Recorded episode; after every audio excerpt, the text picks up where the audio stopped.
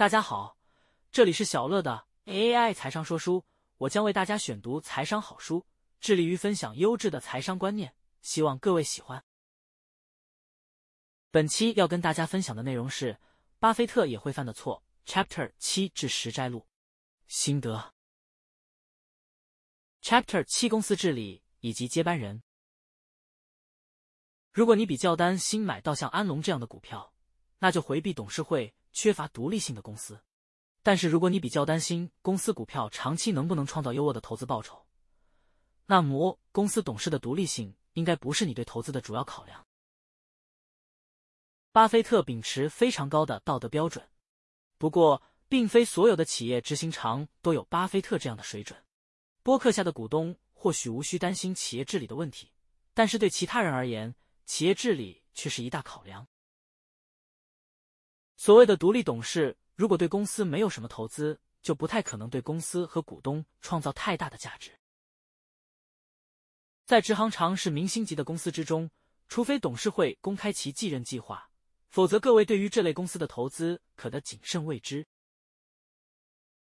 Chapter 八：巴菲特没有选择权。企业如果对高级执行主管支付的薪酬过高，则应该避免投资这类公司。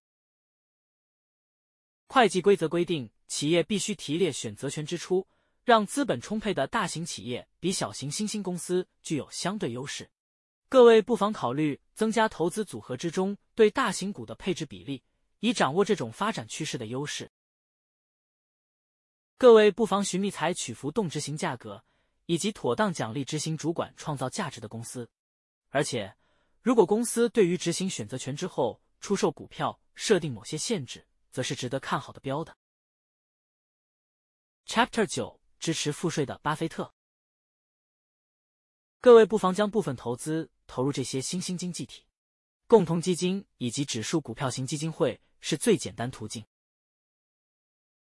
当税率降低以及税法渐进式的色彩降低时，各位不妨增加投资组合中对股票的投资。但是，当国会推动增税时，则要降低这个比重。Chapter 十给我们猜测。对于不愿发布猜测的公司，投资人应该尽量避免，尤其是如果公司无法提供其他具体资讯，协助投资人了解公司未来可能的发展。如果你真的觉得盈余数字引起的卖压没有道理可言，那么这应该是你逢低加码买进的大好时机。如果你怀疑本身持股的公司即将停止发布猜测，那得考虑赶紧脱手。如果你相信公司状况已经好转，才可以再度投资。如果你是长期投资，管理阶层的诚信问题就更加重要。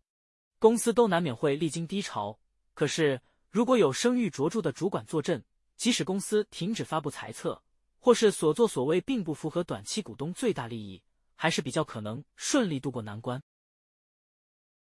小乐心得。本书第六杠十章比较是探讨巴菲特对于公司治理、选择权、赋税、财策的看法。虽然这部分比较不适用于台湾的上市公司，但仍有可资借鉴之处，故仍摘引出来跟大家分享。以上就是本期跟大家分享的内容，感谢您的聆听。如果你喜欢我们的频道，请记得追踪我们并留下五星好评。